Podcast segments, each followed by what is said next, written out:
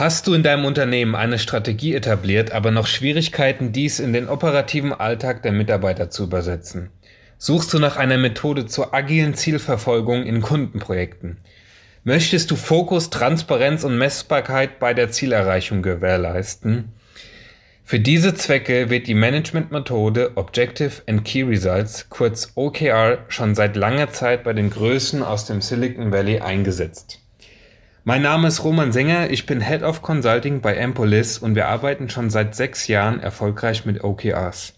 In diesem Podcast erfährst du nicht nur, wie OKRs funktionieren, sondern was wir in dieser Zeit seit der Einführung gelernt haben, worauf es ankommt und was ich empfehle, grundsätzlich anders zu machen. Viel Spaß! OMT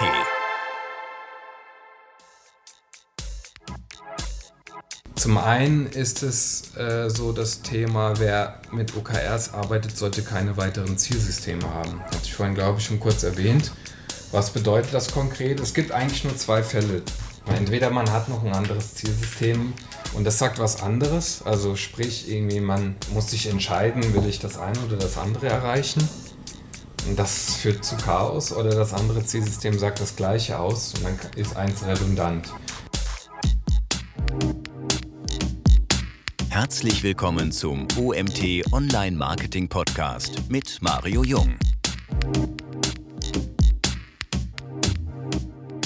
Hallo Roman, schön, dass du heute da bist. Hi. Wieso beschäftigen sich alle mit OKRs und was bewirken sie? Naja, wir leben in der VUCA-Welt. Also sprich, äh, alles, was da draußen passiert, das wird geprägt von hoher Volatilität, Unsicherheit, was dann noch Komplexität, Mehrdeutigkeit. Und trotzdem versuchen wir ja in irgendeiner Weise eine Vision für unsere Unternehmung, für unsere Projekte zu formulieren, eine Strategie zu etablieren. Und ich merke einfach, dass im Alltag tatsächlich diese Themen ganz gut funktionieren, aber dann auf den letzten Metern, so kurz vor dem Ziel, wenn es darum geht, auch die Organisation mitzunehmen, das Team mitzunehmen, zu überzeugen, das Ganze in den operativen Alltag äh, zu überführen, äh, da, da vermisse ich so ein bisschen noch äh, diesen letzten äh, äh, Zug, wie das funktioniert in Unternehmen. Und wir haben auch mal an diesem Punkt gestanden und haben uns überlegt, wie schaffen wir es eigentlich, die Ziele in der Strategie, in den operativen Alltag von Mitarbeitern zu überführen. Und da sind wir relativ schnell auf das Thema OKR gekommen, weil OKRs, jeder hat ja so ein bisschen schon was davon gehört. Das ist so die Führungsmethode aus dem Silicon Valley und die ganz großen Google, Twitter, LinkedIn, die arbeiten ja alle damit.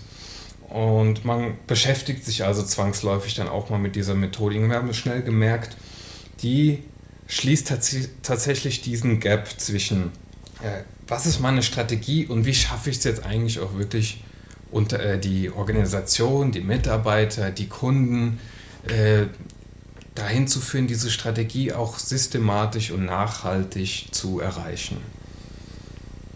Erklär uns doch mal, wofür steht genau OKR und wie funktioniert das? OKR äh, ist eine Abkürzung und steht für Objectives und Key Results und sagt im Grunde auch aus, was die wesentlichen Punkte dieser Führungsmethode sind. Wir arbeiten äh, hier mit Quartalszielen. Das sind äh, unsere Objective und Key Results. Diese Quartalsziele werden sozusagen alle drei Monate aufs Neue festgelegt. Das sind klar messbare, objektiv nachverfolgbare Zielzustände. Und mit OKRs arbeitet eigentlich so ein Unternehmen im Grunde ausschließlich als Zielmethode und versucht so für ein Team, für einzelne Personen, für einzelne Abteilungen Ziele quartalsweise zu formulieren. Nun hat man äh, den Fall, dass es gewisse mh, hm, Regeln gibt, die es im Zusammenhang mit OKRs zu äh, beachten gibt. Zumal wir hier nicht einfach von äh, Zielen sprechen, sondern es sind ambitioniert formulierte äh, Ziele, die wir hier versuchen zu verfolgen. Ich, ich nehme einfach mal ein Beispiel, Mario. Ich glaube, äh, an einem Beispiel sich entlang zu hangeln, ist immer ein bisschen einfacher zu greifen. Wir sind ja hier Sehr gerne. Äh, in der Zuhörerschaft, die so aus der Marketingwelt kommt. Also habe ich mir jetzt auch mal ein äh, Beispiel aus Marketing geholt. Wir könnten ja sagen, unsere Strategie ist es, sage ich mal, als, als junges Unternehmen, dass unsere Social-Media-Kanäle als die Anlaufstelle für unsere Produktnews äh, gelten sollen. Ja, das könnte so, so eine strategische Ausformulierung, Teil einer, äh, einer größeren Vision sein. Und jetzt ist die Frage, okay, wie schaffen wir es jetzt eigentlich, das Marketing-Team äh, schrittweise, also Quartal für Quartal für Quartal, in diese Richtung zu bewegen? Und das machen wir jetzt, indem wir für drei Monate zunächst mal ein Objective formulieren. Äh, das Objective muss dabei objektiv sein, wie der Name schon vermuten lässt. Bedeutet, dass dieser Zielzustand, wenn wir fünf Leute fragen, ob dieser Zielzustand erreicht ist, sollte von allen eine Antwort kommen, entweder ja oder nein. Und dieser Zielzustand ist auch tatsächlich so, dass er entweder eintritt oder nicht eintritt. Ja, man sagt also dazu, der, der ist, nomi das ist ein nominales Ziel, es ist entweder da oder es ist nicht da. Also hier das Beispiel.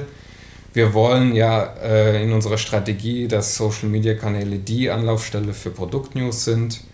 Jetzt könnten wir also sagen, unser erstes Ziel in diesem Quartal ist, dass erste Kunden nachweislich über unsere Insta-Page auf den Webshop gelangen. Wie kommt man jetzt da drauf? Das ist sehr subjektiv. Also die Inhalte sind sehr subjektiv, wie man so ein Ziel formuliert. Das gibt die OKR-Methode auch gar nicht vor, aber wie das Ziel formuliert wird, das gibt die OKR-Methode vor. Wenn man das jetzt mal prüft, das ist ein klarer Zielzustand. Man kann eindeutig sagen, ob erste Kunden tatsächlich über die Insta-Page auf dem Webshop gelangt sind oder nicht. In irgendeiner Form kann man das äh, nachvollziehen, sei es über die Cookies, über einen Tracking-Link, wie auch immer. Und jeder kann eindeutig sagen, dass es passiert oder nicht. Es ist aber die Frage, okay, äh, das ist jetzt das Objective, das ist unser Zielzustand. Und jetzt kommen die Key Result ins Spiel. Das sind nämlich die wesentlichen Werttreiber, die dafür sorgen, dass dieser Zielzustand erreicht wird. Und es gibt hier einen Unterschied zu einem Objective. Key Results sind messbare Ziele. Bedeutet, äh, wir haben nicht nur den Fall, dass, sie, dass der Zielzustand eintritt oder nicht eintritt, wir haben auch noch das ganze Spektrum das dazwischen. Und idealerweise können wir dieses Spektrum dazwischen auch messen. Das heißt, so ein Key Result sollte idealerweise auch eine Metrik enthalten. Ne? Kann eine einfache Zahl sein. Hier in dem Beispiel könnte es also sein, dass wir 3000 neue Follower auf, auf Insta äh, zum Ende des Quartals generieren möchten. Ein weiteres Key Result könnte auch sein, dass die Conversion über den Profillink auf den Webshop 5% beträgt. Und jetzt wird es spannend, Jetzt könnte man ja sagen, okay, hier die 3000 neuen Follower, die könnte ich ja auch einfach kaufen. Ja, ich könnte ja einfach hingehen, irgendwie in so einem ominösen Webshop 3000 Follower äh, kaufen und könnte sagen, hey, ich habe mein Quartalsziel erreicht. Aber nein, äh, wir wollen ja äh, wesentliche Werttreiber für unser Objective finden und nicht andersrum einfach nur feiern, dass wir ein Key Result erfüllt haben. Deswegen haben wir hier noch äh, sozusagen ein zweites Key Result, das auch sagt, eine gewisse Qualität muss da sein. Ja? Eben diese Conversion Rate. Das heißt, wenn wir einfach 3000 kaufen, was passiert? Die sind zwar da, aber kommen nicht auf unseren Webshop drauf. Die werden nicht klicken. Es müssen also beide Ziele erreicht werden.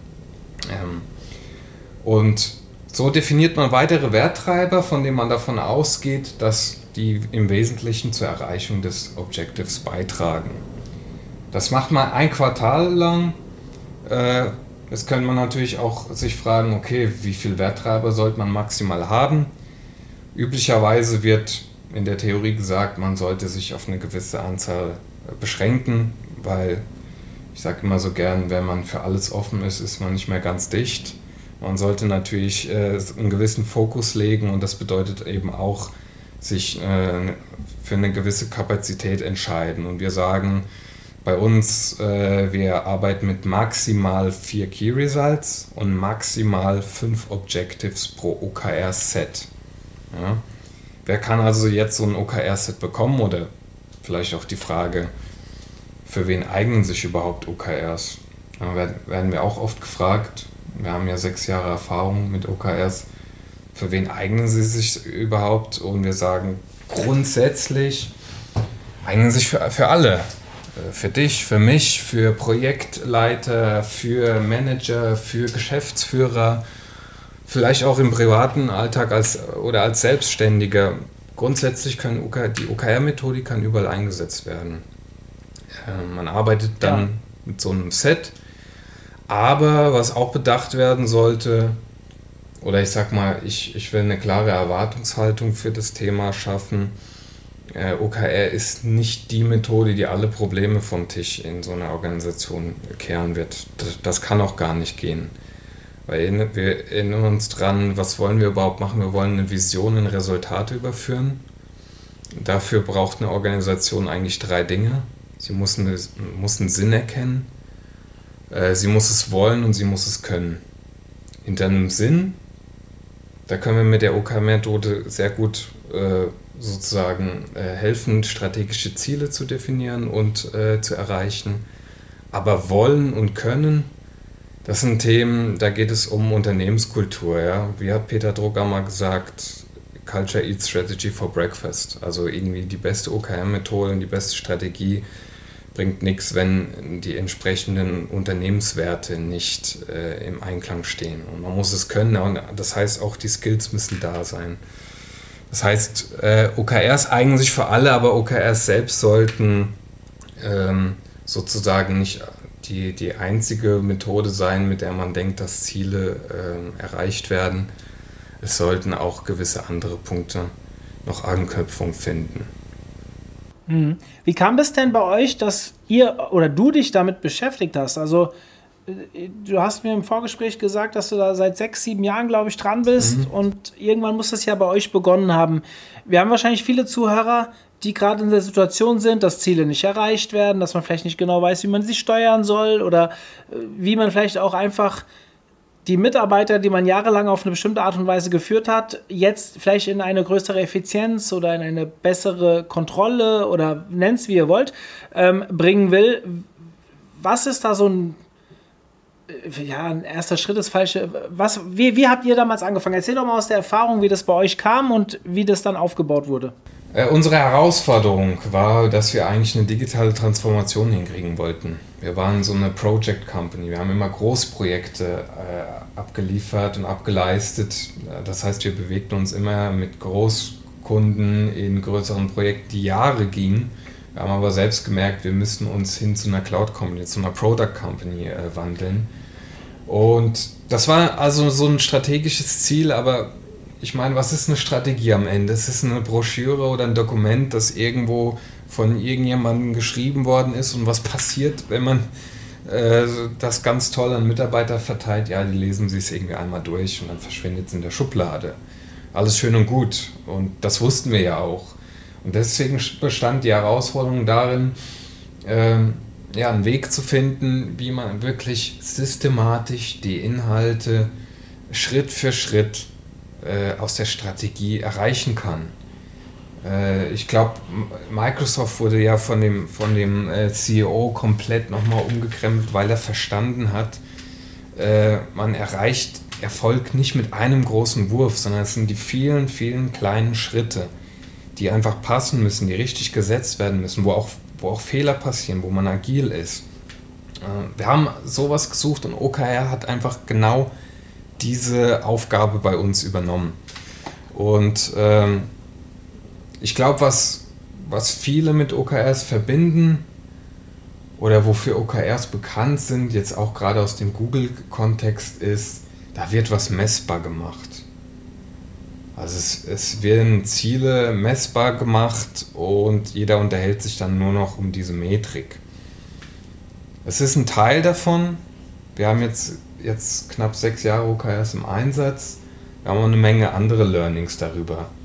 Ich meine, äh, die Theorie ist schnell erzählt. Das, das ist etwas, was ich schnell gemerkt habe. Die, die Methodik, die Theorie, die, die ist einfach zu greifen. Ja, wie ich vorhin gesagt habe, irgendwie fünf Objectives, vier Key Results. Dann gibt es auch eine Art und Weise, wie das in einem Unternehmen ausgerollt wird. Darauf kann ich gleich auch nochmal eingehen. Das ist irgendwie, wenn man das ein, zweimal macht, das ist super easy. Ja, sage ich jetzt mal. Das war auch unsere Erfahrung. Aber die richtige Herausforderung, das, das was eigentlich OKRs sehr gut ans Tageslicht bringen, ist unsere Schwäche, Ziele zu finden, die, die wirklich objektiv sind, die wirklich ein Outcome definieren. Ich sage nämlich immer gerne, OKRs fällt intelligenten Menschen schwer, weil intelligente Menschen dazu neigen, zu einem Problem sofort schon eine Lösung zu definieren. Aber dann sind wir befangen. Dann sind wir von unserer äh, Lösung sozusagen so überzeugt. Da gibt es ja diesen IKEA-Effekt. Wenn man irgendwie selbst was baut oder selbst was äh, erfindet, dann ist man äh, der größte Fan davon und schwer davon äh, wegzubekommen. Und das merken wir im Alltag. Und OKRs versuchen, das aufzulösen. Sie versuchen sozusagen äh, jeden nochmal die Frage sich zu stellen, was will ich eigentlich mit dem, was ich gerade tue, erreichen? Was will ich jetzt mit meinem Video, das ich äh, als Kampagneninhalt sehe, wirklich erreichen? Warum bin ich äh, gerade dabei, diesen Blogartikel zu erstellen? Wieso mache ich diesen AB-Test? Wir, wir reden sehr oft im Alltag über Tasks, aber wir reden sehr selten, was wir wirklich damit bezwecken wollen. Und wir haben gemerkt, stell mal jemanden vor die Aufgabe zu erklären, warum er gerade etwas macht und er wird sich unheimlich schwer tun, äh, das eigentlich zu erklären. Er wird eine plausible Antwort schon liefern, aber ist es wirklich der Grund, warum er tätig ist? Hm. Erzähl uns doch mal kurz was zu euch. Also bevor ich jetzt die nächste Frage stelle, die ja auch dann auf euch ein bisschen abzielt, was macht denn Empolis? Spreche ich das überhaupt richtig aus? Ja, das ist korrekt.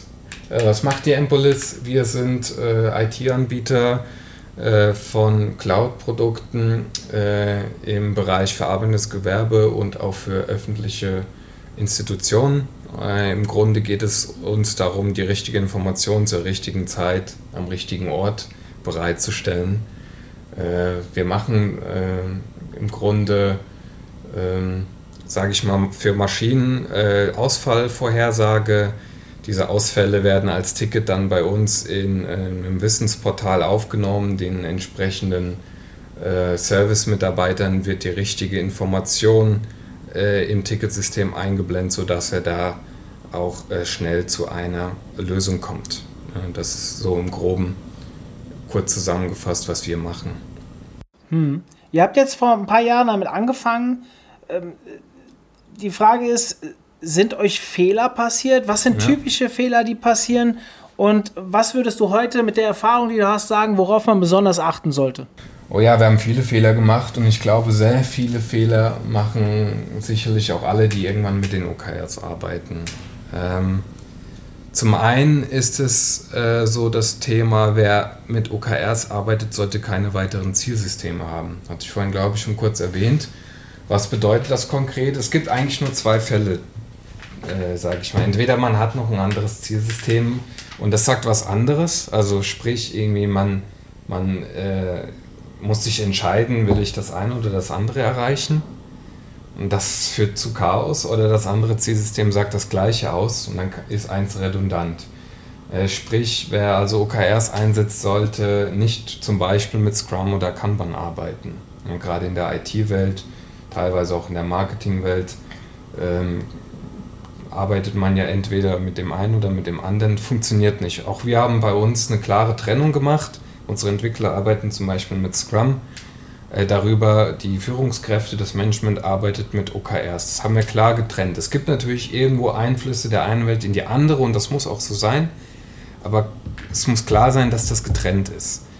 Dann fühlen sich auch viele Mitarbeiter, gerade wenn, so, wenn sie hören, okay, da ist ein neues Instrument da, um meine Ziele zu messen und ich muss mich da regelmäßig jetzt sozusagen mit meinem Vorgesetzten über die Zielerreichung unterhalten die fühlen sich gewissermaßen kontrolliert. Nicht jedem passt die Kontrolle.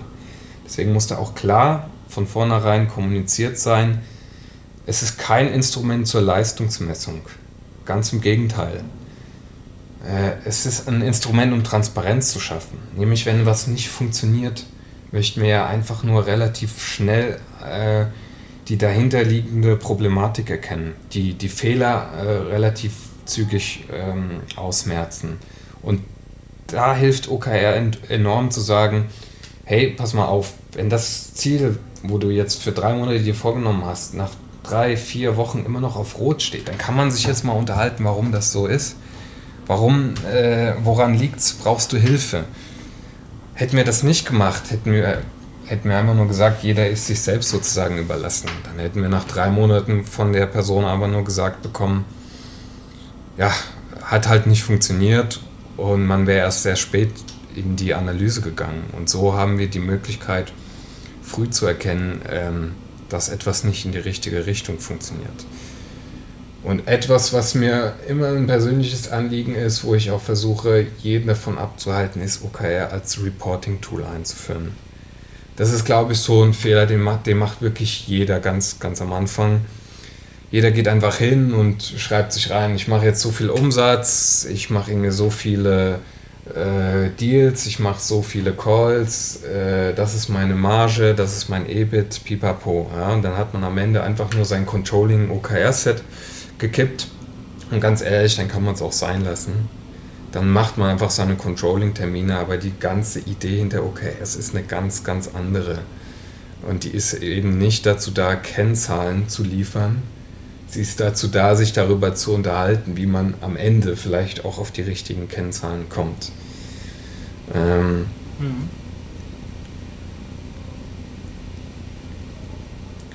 Ich glaube, in der Marketingwelt ist so die Thematik mit Leading und Lagging KPIs ja doch relativ bekannt. Vielleicht nochmal kurz zur Erläuterung. Äh, Lagging KPIs sind immer so Leistungs, äh, Leistungszahlenmetriken, die sind sehr einfach zu messen, aber die misst man meistens erst dann, wenn das, was sie beeinflusst hat, schon vorbei ist. Ja, ich bringe mal ein Beispiel. Äh, man will sein Gewicht jetzt äh, senken als Ziel und ein Lagging KPI ist eben, wenn man sein, sein Gewicht auf der Waage misst. Wenn man sich draufstellt und schaut, wie viel wiegt man jetzt eigentlich, das wäre ein Lagging KPI, weil man kann das ablesen, es passt einem oder es passt einem nicht, aber das, was es verursacht hat, das Essen, ist ja schon passiert oder kein Sport gemacht, wie auch immer. Und wir haben gemerkt, wenn wir in der OKR-Welt auch versuchen, mehr und mehr Leading KPIs in die Formulierung von Key Results mit aufzunehmen, dann können wir sehr früh ähm, Entwicklung in die richtige Richtung ähm, beeinflussen. Leading KPIs haben den Nachteil, dass sie sehr schwer äh, zu, zu, ähm, zu messen sind. Im Beispiel mit der Gewichtsaufnahme oder der Gewichtssenkung wäre das jetzt beispielsweise, naja, dass man, während man isst, auch schaut, wie viel Kalorien man zum Beispiel zu sich nimmt. Dann ist man live an dem, an, an dem äh, Punkt dabei, was mein Gewicht beeinflusst und kann schon früh vorhersagen, ob das in die richtige Richtung geht oder nicht. Ja, wenn ich zu viel Kalorien aufnehme, wird, wird mal wahrscheinlich mein Gewicht äh, steigen. Wenn ich zu wenig aufnehme, wird es äh, vielleicht ja sinken. Äh, und das versuchen wir auch in der OKR-Welt abzubilden, ja? gerade im Marketing. Beispielsweise Lagging KPI für Events ist die Anzahl der Teilnehmer ja, oder die Anzahl der Anmeldungen. Weil es ist so, das Event ist dann vorbei und entweder hat man das erreicht oder man hat es nicht erreicht. Wie schaffen wir es denn vielleicht zu merken während des Quartals, dass es aber in die richtige Richtung geht, dass es vielleicht ein erfolgreiches Event wird, wo wir am Ende auf die Teilnehmerzahl kommen? Und jetzt, da merkt man schon, wenn man sich damit beschäftigt, ist es gar nicht mal so einfach zu messen. Aber wenn man es gut messen kann, ähm, dann können wir einfach früh en entsprechend nachsteuern. Bei Events hat sich bei uns zum Beispiel dann durchgesetzt, äh, einfach mal zu schauen, wie viele Webseitenbesucher gibt es, wie oft werden entsprechende Newsletter dazu im Vorfeld geöffnet ähm, wie, wie sehr wird sich im Netzwerk darüber schon unterhalten? Wie oft wird ähm, Beitrag bei LinkedIn zum, zu einem Slot beispielsweise geteilt? Das ist schwer, die Daten zu erheben, aber äh, zeigen ein sehr gutes Abbild, ähm, ob sich die Ziele auch in die richtige Richtung entwickeln. Und das kann ich sozusagen jedem empfehlen, sich da mal äh, damit zu beschäftigen, auch im Rahmen von OKRs. Ähm, die, die Idee dahinter äh, zu verstehen und das dann auch bei der Formulierung von Zielen aufzugreifen. Mhm. Sehr interessant, sehr spannend. Wie, ich, du hast vorhin noch mal was kurz erzählt über, ähm, Microsoft habe ich, glaube ich, in Erinnerung gehabt. Und äh, da kommt bei mir natürlich sofort, wir selbst beschäftigen uns auch ein bisschen mit OKRs. Hast du das Gefühl, dass in verschiedenen Unternehmensgrößen, Unternehmenstypen OKR irgendwie anders funktioniert? Ja. Äh, zunächst einmal, es gibt nicht den einen Weg, OKRs zu machen. Äh, und das wird auch wahrscheinlich jeder Berater sagen. Es gibt so eine Essenz, die die wird in 80% der Fällen sollte man die verstehen und gleich machen und die restlichen 20% wird ein Unternehmen irgendwo in irgendeiner Weise an sich selbst anpassen. Das sind dann aber so die Details und daran scheitert es auch nicht. Das ist sogar gut so. Äh, aber grundsätzlich von der Größe her hat man natürlich immer die Schwierigkeit bei, bei relativ weitreichenden Hierarchiestufen, auch so Ziele mal äh, einmal im Quartal über alle äh, Bereiche hinweg zu äh, definieren. Auf jeden Fall, das ist eine Herausforderung. Und die, dieser Herausforderung muss man sich auch stellen. Bei sehr großen Unternehmen, ähm, ich zähle uns jetzt nicht dazu, wir sind jetzt äh, knapp 220 Personen, aber bei sehr großen Unternehmen äh, sollte man ganz anders an die Sache rangehen, als sage ich mal in einer kleinen Fünf-Mann-Bude äh, um das Ganze zu machen. Äh, betrachten wir uns mal den ersten Fall. Hm, da ist auch die Frage, äh, wie schafft man es überhaupt, die Ziele über diese Hierarchieebene hinweg runterzubrechen. Ähm, wir fahren ein Bottom-up, Top-down-Verfahren. Sprich, zunächst einmal alle, die mit so ein eigenes Set für ein Quartal haben, werden dazu angehalten, für das kommende Quartal Ziele zu, hm, vorzuschlagen. Das hat den Vorteil, Mitarbeiter werden involviert in die Zielfindung. So werden auch, ähm, sage ich mal, Ideen auf der Ebene formuliert, auf der sie später gelöst werden müssen. Dort haben wir typischerweise auch die Experten für das Problem sitzen. Deswegen sollte dieser Ansatz auf jeden Fall bedacht werden, immer mit einem Bottom-up-Verfahren ähm, äh, zu starten. Ja, das heißt, eine Ebene entwirft äh, Ziele für das kommende Quartal, die nächste Ebene greift das dann auf. Das kann dann ein paar Tage später sozusagen immer kur kurz vor einem Quartalswechsel stattfinden. Die nächste Ebene greift es auf, formuliert eigene Ziele und so geht es weiter, bis man ganz oben in der Geschäftsleitung ankommt. Und die Geschäftsleitung setzt sich dann auch zusammen, greift diese Inhalte auf, matcht das mit der Strategie, ja, sprich man nimmt da wirklich seine Formulierung der Strategie, schaut sich an, wo man gerade steht, wie die Inhalte, die vorgeschlagen worden sind, zueinander passen, was vielleicht noch ergänzt werden muss.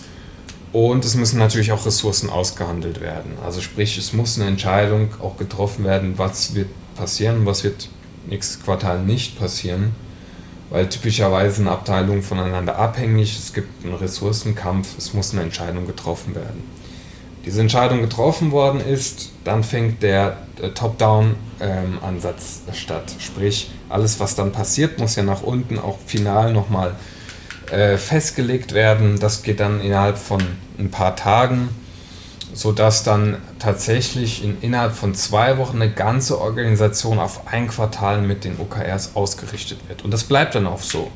Alles, was formuliert wird, alle Inhalte sind dann fest und das funktioniert gut immer, wenn man über Ziele spricht, weil sich auf Ziele zu einigen ist äh, das Beste, was man machen kann für einen gewissen Zeitraum, weil man sich dann während des Zeitraums einfach nur noch darüber unterhalten muss, wie man diese Ziele erreicht. Man muss nicht mehr äh, mit Leuten eine Diskussion führen, warum man etwas tut, weil es ist klar, es ist transparent, es ist für alle kommuniziert. Ja? Man muss vielleicht noch kurz dazu sagen, alle OKRs werden grundsätzlich unternehmensweit transparent gemacht. Also jeder kann sehen, was hat Marketing für OKRs, was hat HR, was hat Entwicklung, was hat Vertrieb und so weiter eigentlich an Zielen für ein Quartal. Ähm, so würde ich das auf jeden Fall bei größeren, mittelgroßen Unternehmen äh, fahren. Bei kleineren Buden äh, muss man vielleicht gar nicht mal so einen größeren Ansatz fahren. Da kann man innerhalb von ein, zwei Tagen sich auf Ziele für ein Quartal sicherlich einigen. Manchmal fahren kleinere Buden ja auch viel kleinere Etappen dieser Quartals, also dieser Ziele. Das sind eben dann keine Quartale, sondern äh, manche habe ich äh, schon mitbekommen, fahren dann zum Beispiel äh, ihre Ziele immer nur auf ein oder zwei Monate. Ja, das, das ist dann, kann funktionieren. Das sind dann, glaube ich, diese 20 Prozent, die jeder auf sich selbst anpasst. Hm. was sind jetzt so, also wir haben eben über Fehler gesprochen, das geht ja so ein bisschen ins Thema Learnings rein. Ich würde aber trotzdem nochmal gezielt fragen, was sind so die Learnings, die ihr aus den sechs Jahren OKRs gezogen habt? Ähm, vielleicht auch in Bezug auf Wachstum bzw. Effizienzsteigerung und so weiter. Ähm, ich glaube, eines der Kernthemen, wie man wirklich nachhaltigen Wachstum schaffen kann, ja, das ist das eine ist Hyperfokussierung. Also es ist ja nicht das, was wir ab und zu tun, das unser Leben prägt, sondern eigentlich das, was wir konsequent tun. Äh, diese Hyperfokussierung, ähm, die muss man einfach mal schaffen. Ich glaube, unser, unser OKR-Berater, wir hatten tatsächlich in der Einführung von OKRs auch einen Berater, der hat gesagt, OKRs ist eigentlich die Kunst, äh, zum richtigen, zu richtigen Ideen Nein zu sagen, weil ich glaube, Unternehmen scheitern nicht daran, dass sie die falschen Ideen haben. Sie scheitern daran, dass sie die richtigen Ideen nicht konsequent genug umsetzen. Und das liegt oftmals daran, dass wir sehr, sehr viele Ideen haben. Und vor der Herausforderung hat, standen wir am Anfang auch, weil irgendwie eine Project Company, eine Product Company zu überführen, da hat man unglaublich viele Ideen, aber man muss irgendwo mal starten, man muss anfangen. Äh, das war so unser Learning zu sagen, hey, diese Hyperfokussierung einfach mal durchzusetzen. Zu sagen, was in meinem OKR-Set steht, das mache ich und alles andere mache ich nicht. Äh, das, also das, den Satz sagt man jetzt so einfach, aber da ist eine enorme Sprengkraft dahinter. Wirklich mal zu sagen, schau mal, lieber Geschäftsführer, hier ist mein OKR-Set, das ist toll, dass du diese Meinung hast, dass wir das jetzt machen sollten aber wir haben uns auf die OKR-Methode hier geeinigt. Komm mit dem Thema dann bitte im nächsten Quartal. Und allein irgendwie so eine Aussage zu treffen zu können, das äh, hat einen enormen Wert in, in einem Unternehmen. Ich weiß nicht, wer vielleicht von den Zuhörern noch die Serie Malcolm in the Middle kennt oder Malcolm mittendrin auf Deutsch. Da gibt es so eine schöne Szene, die, wie ich finde, den Unternehmensalltag ganz gut darstellt da versucht der Earl, äh, der Vater von den Kids, äh, der geht in die Küche und das Küchenlicht ist ausgefallen. So, ja, die, damals gab es ja noch Glühlampen, also geht er irgendwie an seinen Haushaltsschrank und will eine Glühlampe holen, dann merkt er, dass der Schrank quietscht. Dann will er irgendwie Öl holen, um das äh, Quietschen wegzubekommen. Dann merkt er, das Öl ist leer, also will er in den Baumarkt fahren, um Öl zu holen und das Auto macht komische Geräusche. Und dann kommt die Frau irgendwann nach Hause und sieht ihn unter dem Auto arbeiten. Dann sagt sie, Earl, kannst du bitte mal das Küchenlicht wechseln? Und dann sagt er, was denkst du, was ich gerade mache? Ja, der arbeitet also sozusagen in, seinem, in seinen Gedanken immer noch an dem Ursprungsproblem, nämlich das Küchenlicht zu reparieren. Aber tatsächlich ist er ganz anders, an einer ganz anderen Baustelle. Und ich glaube, das passiert in Unternehmen sehr, sehr häufig. Genau dieser Fall. Ja, man hat sich irgendwo mal vielleicht auf eine Strategie, auf eine Idee geeinigt aber wenn man das nicht systematisch bespricht, festhält, den, den Erfolg und, und äh, den Fortschritt dahingehend äh, festhält, dann verrennt sich da jeder. Dann verliert man diesen Fokus. Und was man auch auf jeden Fall machen sollte, ist diese Ziele während des Quartals regelmäßig mit allen Peer Groups zu besprechen was wir jetzt mittlerweile machen, ist jede Woche ein OKR-Meeting, wo wir alle Ziele eines Sets durchgehen. Also wenn man ein Team hat mit einem Teamset, schlägt man dieses Team-Set auf. Wenn man äh, eigene Sets hat, dann geht man da auch nochmal kurz durch. Aber jede Woche einfach darüber zu sprechen, wie ist mein Zielerreichungsgrad, warum ist er vielleicht an der einen oder anderen Stelle nicht so gut, was kann gemacht werden, wo brauchst du noch Unterstützung. Und äh, so haben wir es sehr oft geschafft, äh, relativ früh falsche Entwicklungen zu erkennen, eingreifen zu können, das Ganze am Ende dann doch irgendwie noch in die richtige Richtung zu steuern. Ja, mega spannend. Mega spannender Ansatz. Ich finde das Thema OKRs auch wirklich insgesamt sehr spannend. Deswegen äh, haben wir uns auch irgendwann dafür entschieden, das zu machen. Viele Dinge, die du sagst, ja, äh, Fehler haben wir auch gemacht, beziehungsweise wir sind ja noch lange nicht so weit so lange dabei wie ihr jetzt und äh, ich glaube, dass ich schon sehr viel rausziehen kann, wo wir vielleicht keine Fehler mehr machen müssen, jetzt nach dem Gespräch. Ich habe noch eine Abschlussfrage, vielleicht um konkret für die, die noch sich nie damit beschäftigt haben, die haben jetzt viel Input bekommen, aber wie kann ich mit OKRs konkret starten? Was benötige ich dazu und wie bleibe ich zu dem Thema auf dem Laufenden? Mhm. Äh, grundsätzlich, wenn man jetzt von OKRs relativ wenig gehört hat, in diesem Podcast vielleicht auch das erste Mal so richtig über die Inhalte mal was gehört hat, würde ich sagen, erstmal noch weiter informieren. Also doch nochmal in die Theorie einsteigen. Dazu gibt es eine Menge da draußen. Äh, ganz viele Inhalte, man muss dafür nichts bezahlen. Es gibt auch sehr viele Videos, die das erklären. Erstmal informieren, dann sehr gerne Erfahrungswerte mit Leuten wie jetzt beispielsweise mit mir austauschen, um einfach zu verstehen, worauf es gerade am Anfang ankommt. Ich bin da auch sehr offen, wenn da jemand jetzt im Nachgang mich auf LinkedIn beispielsweise anschreibt, einfach mal sagt, hey, ich habe den Podcast gehört, schau mal, wie kann ich denn starten. Grundsätzlich sage ich, für den Anfang braucht es außer der Idee und das entsprechende Team nicht mehr viel mehr. Ja, man braucht keine dieser OKR-Tools, man braucht vielleicht auch für den Anfang nicht unbedingt einen Berater, man, man, man kriegt sozusagen äh, sehr viel für den Start auch so äh, von der Theorie mit. Und dann startet man erstmal damit, äh, für sein Team oder wenn man jetzt in der Geschäftsleitung sitzt, äh, für, für die Geschäftsleitung Ziele für ein Quartal festzuschreiben. Einfach mal auf einer Ebene für sich selbst und sein Team Ziele vorgeben.